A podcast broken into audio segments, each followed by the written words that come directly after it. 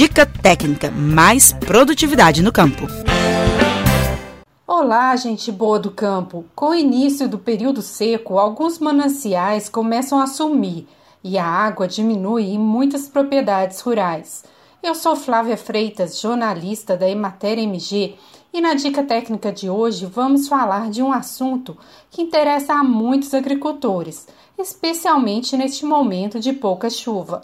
O coordenador técnico de bacias hidrográficas da Emater MG, Maurício Fernandes, vai explicar agora como recuperar uma nascente de água. Confira.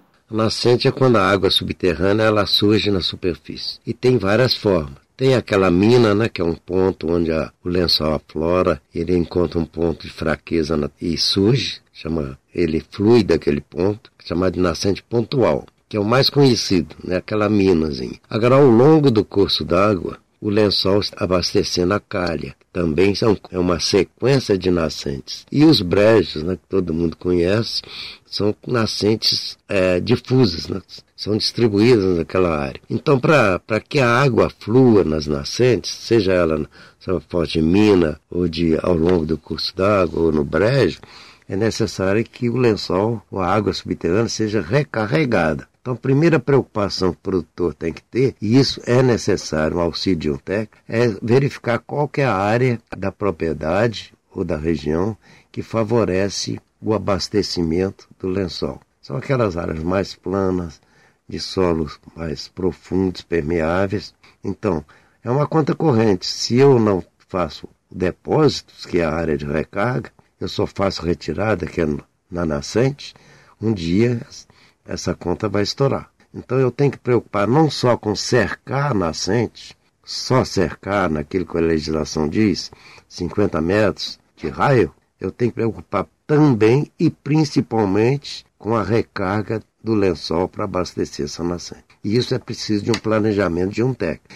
E todos os técnicos da Emater estão aptos a orientar nesse sentido. Providência mais importante para preservar uma nascente é manter a área de recarga em condições que favoreçam a infiltração de água. Existem algumas atividades, por exemplo, se eu faço uma cidade numa área de recarga, que é cimento, asfalto, eu vou impermeabilizar aquela área, então ela deixa de ser recarga. Então a nascente originada dessa recarga, ela vai perder vazão e até desaparecer. Eu posso voltar a fazer uma nascente que desapareceu, a verter água novamente? Posso, desde que eu atue na área de recarga, fazendo que ela volte a ser uma área que favoreça a infiltração de água de chuva. O coordenador da Emater ressalta que a primeira preocupação que o produtor deve ter em sua propriedade é o cuidado com a água é essencial preservar as nascentes que estão localizadas no terreno. E a água não é propriedade particular. A água, pela Constituição, é um bem público. O produtor rural é um grande guardião das águas.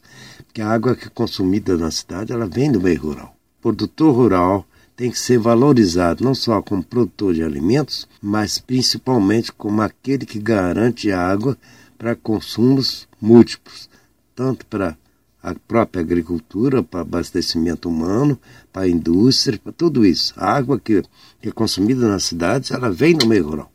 E o meio rural, ele tem condições, se bem manejado, de garantir uma água em boa qualidade e quantidade para consumo múltiplo. Bom, gente, o recado está dado. Cuidar da água é primordial não só para ter uma propriedade produtiva, mas para garantir a vida no planeta. Então, tudo de bom para vocês e nos encontraremos novamente no podcast Estação Rural. Um grande abraço. Você ouviu o Estação Rural, o podcast da Emater Minas Gerais.